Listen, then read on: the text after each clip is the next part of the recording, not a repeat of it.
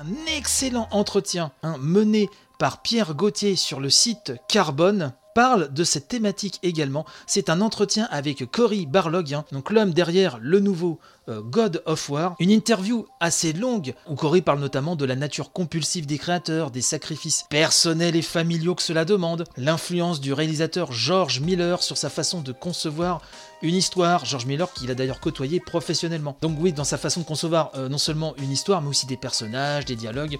Il parle aussi des choix de gameplay, la présence de jauge seulement durant les phases de combat, le fait de ne pas trop assister le joueur dans son exploration, car euh, il n'aime pas quand le joueur est trop guidé. C'est un entretien où Cory Barlog hein, se livre euh, comme rarement, peut-être même comme jamais. Donc ça c'est signé Pierre Gauthier hein, qu'on félicite et c'est à retrouver sur Carbone. Euh, le lien bien sûr sera dans la description de l'épisode, mais j'ai quand même retiré quelques petits passages euh, de cette interview. Alors, tout petit, petit, petit, hein, bien sûr, ce n'est qu'une goutte euh, dans cet océan d'informations, comme je le dis très souvent, euh, et notamment sur la relation entre Kratos donc et son fils Atreus, puisque vous savez que dans ce nouveau God of War, Kratos a vieilli, Kratos est papa, et tout ça, ça ouvre tout un champ de nouvelles thématiques et de nouvelles mécaniques de gameplay de facto. Donc, il nous dit, Monsieur Barlog, je cite, Permettez-moi de revenir sur le contexte dans lequel ce God of Est. J'ai souvent été séparé de ma famille, car la création du jeu a pris beaucoup de temps. Au début et au milieu du développement, j'avais l'impression que mon enfant me connaissait à peine et qu'il était plus à l'aise avec sa mère qu'avec moi. Quand je lui demandais de me tenir la main ou de me prendre dans ses bras, il ne le faisait pas, car il ne m'avait pas vu souvent. J'ai retranscrit cette situation dans le jeu. Kratos n'a pas été un père très présent et quand il commence à diriger sa main vers l'épaule de son fils pour le réconforter, il interrompt son geste car il ne sait pas comment faire. Et donc cette thématique rejoint euh, un petit peu celle qu'on a traitée dans la news précédente. Voilà pourquoi euh, je trouvais sympa d'enchaîner directement dessus. Euh, encore quelques citations de Monsieur Barlog, notamment sur l'une de ses obsessions, hein, nous dit Pierre Gauthier dans ce papier, raconter le jeu en un seul plan séquence, donc God of War, le plus long de l'histoire de la narration audiovisuelle, une trentaine d'heures.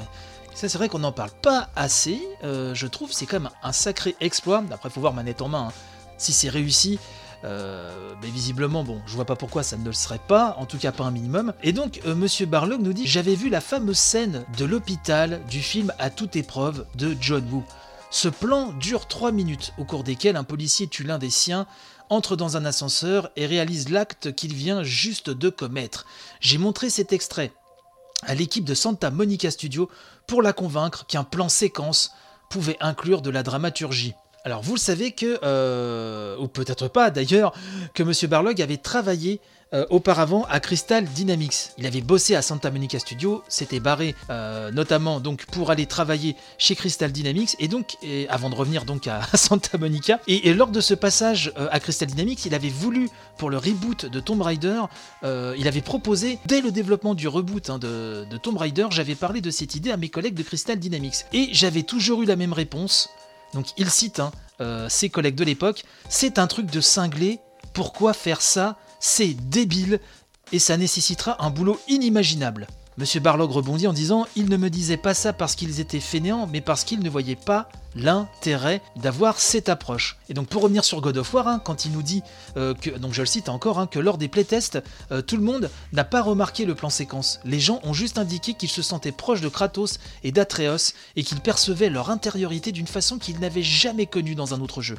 Occasionnellement, ils nous ont déclaré avoir vraiment adoré ce plan séquence et cela m'a fait plaisir car cela validait ce choix aux yeux des membres de l'équipe. Voilà ce que je pouvais dire sur ce papier qui est extrêmement long, passionnant à parcourir d'un bout à l'autre. Vous allez me dire, oui, tu dis encore que c'est passionnant, que c'est génial.